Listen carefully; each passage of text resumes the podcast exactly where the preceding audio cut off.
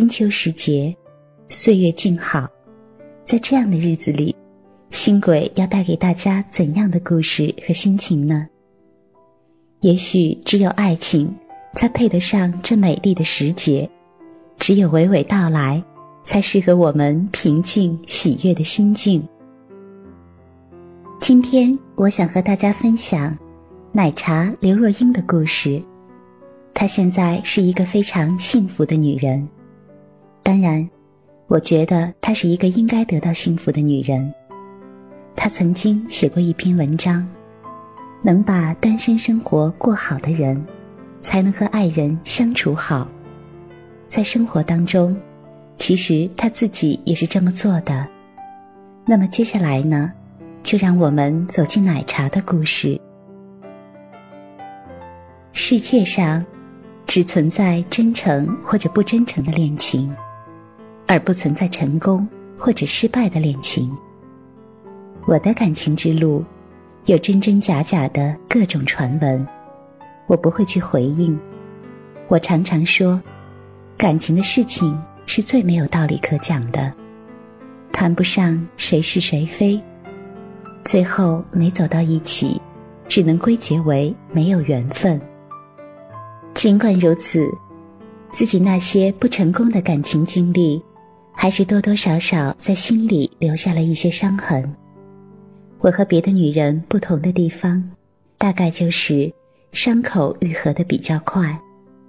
我形容自己面对爱情时，就像一头小蛮牛，永远使出浑身的力气去爱，从不给自己留后路。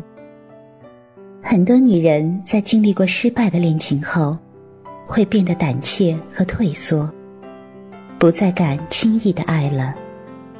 我认为，其实不存在什么失败，毕竟你们相爱时有过真诚、幸福、甜蜜，留下了那么多美丽的回忆。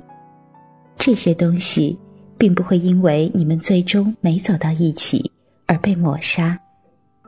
所以我说，世界上只存在真诚或者不真诚的恋情，而不存在成功或者失败的恋情。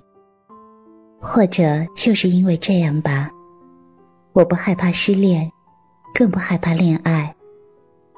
因为，你只有勇敢去爱了，才有可能遇到那个真命天子。如果连爱都不敢爱，怎么会遇到呢？我总以最开放的心态等待爱情的到来，不拒绝任何形式的相遇。平时和好朋友在一起，我也会嘱咐他们：帮我留心啊，有好男人介绍给我啊。我发现很多年龄偏大的女孩子，好像越是年纪大，就越不好意思表现出对爱情的渴望。就越矜持，似乎就担心人家说自己着急嫁人。其实有什么呢？渴望幸福的心，什么时候都应该是急切的啊！我和忠实的相遇，得益于我开放的心态。这要从二零零六年说起了。当时我在拍电影《心中有鬼》。和导演滕华涛成为很好的朋友。有一次，他问我：“奶茶，我觉得你这人真不错，身边怎么没有个男人呢？”我说：“你说的对呀，如果你遇到合适的人选，想着我点儿啊。”没想到他还真的记在了心里。用他的话说，就是每隔一段时间。就把身边的单身男人过一遍。二零一零年的一天，他突然想到了钟石，觉得这个人很适合我。他先去问钟石想不想找女朋友，钟石说想。他又来问我，我也说想，但我说别搞得像相亲那么正式，最好是朋友聚会时见面。双方不至于那么尴尬。我和钟石见面那天，彼此都带了一堆朋友，一看见钟石高高大大、斯斯文文的样子，我就觉得很顺眼。我们相互留了电话号码。没过几天，他就给我打电话，说他搞了一个摄影展，问我愿不愿意去看。我当然愿意，他就开车来接我。我们的恋情就这样开始了。交往了半年多。二零一一年八月八日，我们在北京领取了结婚证。领完证当天，我给滕华涛打电话，由衷的谢谢他，让我遇见了生命中的另一半。后来我回到台湾，还特地按照台湾的风俗，带回来喜饼送给他。能把单身生活过好的女人。才能和男朋友相处好。很多大龄的女人都有一个感觉，就是现在的男人都害怕结婚。他们常常说：“我都一大把年纪了，找一个人就是为了结婚，我没有时间再陪他谈一个长长的恋爱。”我想，这也是许多剩女最感到困惑的问题吧。好不容易遇到一个合适的男人，当然想赶紧套牢他。可是，也正是因为这种心态，让男人们觉得心里不踏实。刚认识就那么着急，有什么目的啊？于是他就逃了。剩女们为什么会给人这种急呼呼的感觉呢？一方面是因为年龄大了，好不容易遇到一个满意的男人，担心夜长梦多，想赶紧把关系确定下来。另一方面，单身生活过得太久了，觉得太孤单、太无聊了，就想找个伴儿，进入二人世界。我没有这样的心态。这么多年，我都是一个人过来的。大概在三十几岁的时候，我有一阵子特别想结婚。但是过了三十五岁，结婚的念头就很淡了。反正也这个年纪了，急也没用，索性好好挑挑。慢慢的，我一个人可以去做很多事情，逛街。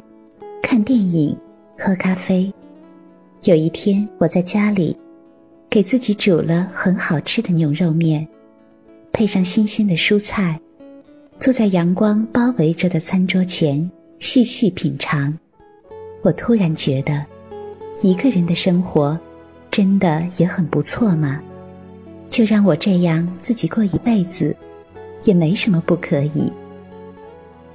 也许正因为我将单身生活打理得很好，结婚的念头不是那么迫切，所以在和钟石恋爱之后，我给了他很大的空间。我不会一天给他打很多电话，问他在做什么，和谁在一起。我不会像个小女孩一样，凡事依赖他，要他陪着我。拍戏时，我们经常半个月不见面，因为我觉得大家都是成年人，都有自己的事情做，只要心里有对方就行，没必要天天黏在一起。倒是他有时候不放心，会抽空来探我的班。我排话剧在西厢时，正巧是桑拿天。在密封的剧场里排练，挥汗如雨。我中暑了，脸色白得像纸一样，头晕的走不了路。剧组人都吓坏了，要叫救护车。我自己最镇定，让人扶着我到外面通风阴凉的地方，吃了一支冰棍儿，感觉就好多了。到了傍晚，钟石来看我。一个劲儿的责备我，为什么不给他打电话？我说这样的小事，我自己就能处理好。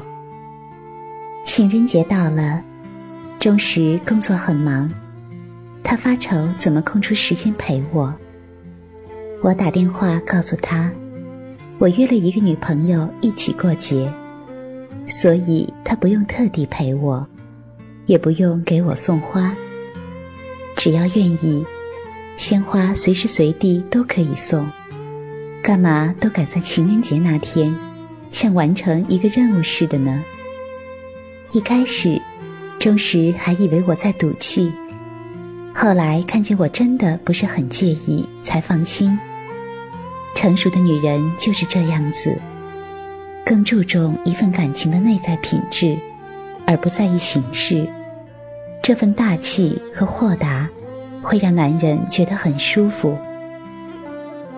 我的婚讯传出以后，很多朋友都说我保密工作做得好。那么厉害的狗仔，也没有拍到我和男朋友在一起的照片。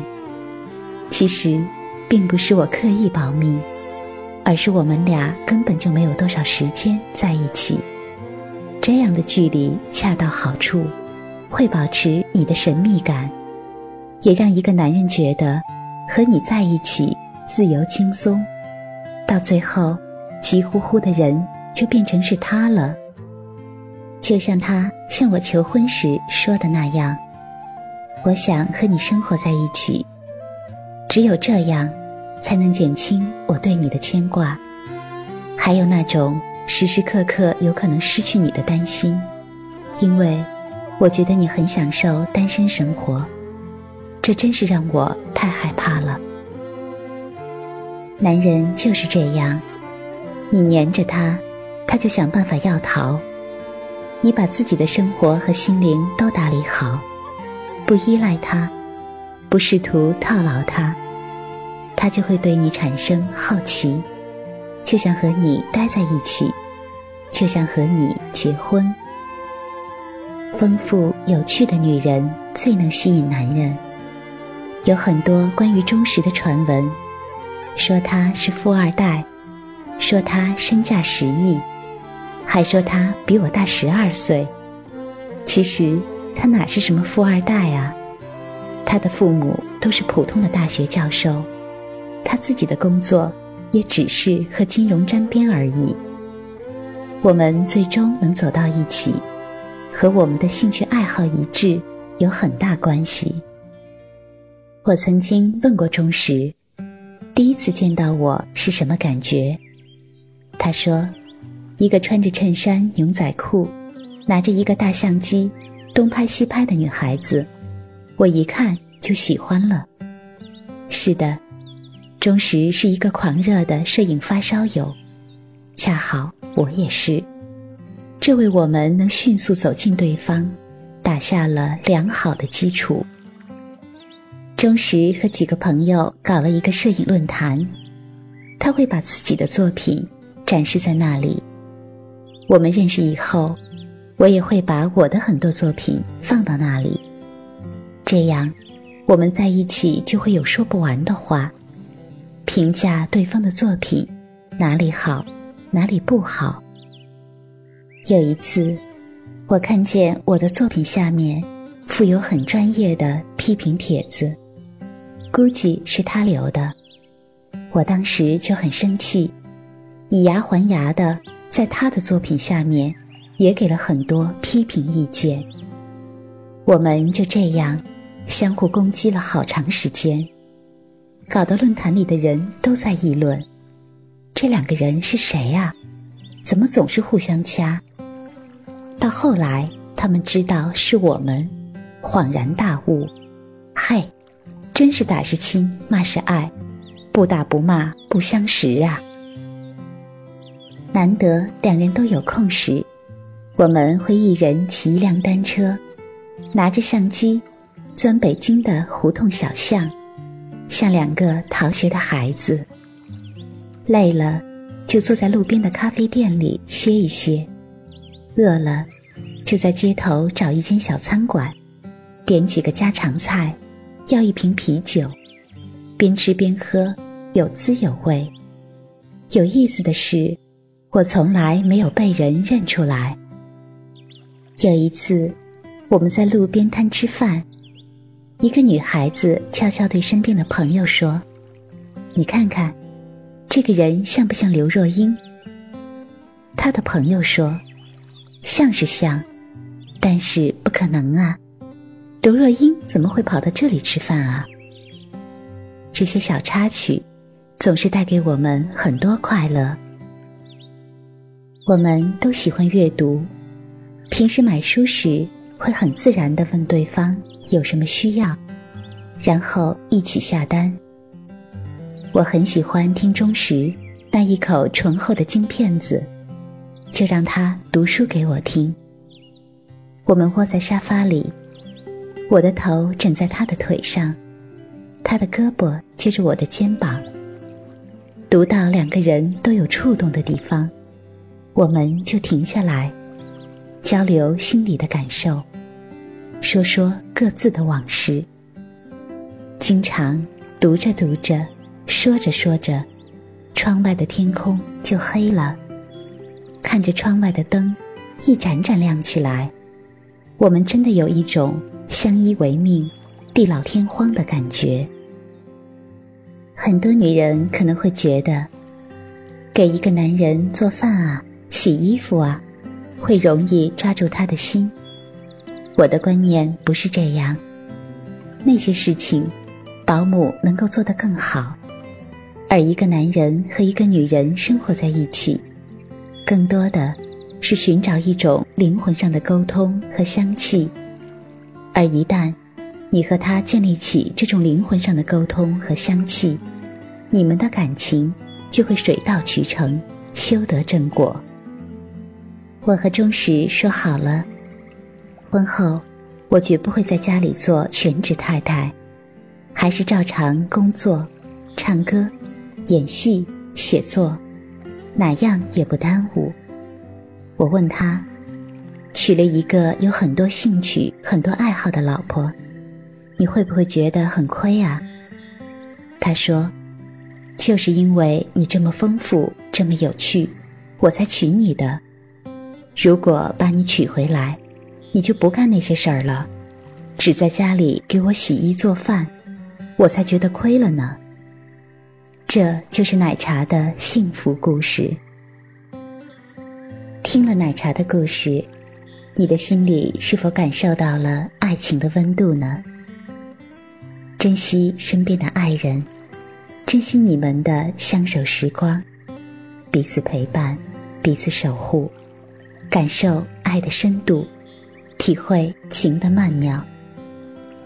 喜欢我的讲述，请你点击右下方的订阅，你将第一时间获得节目更新的消息。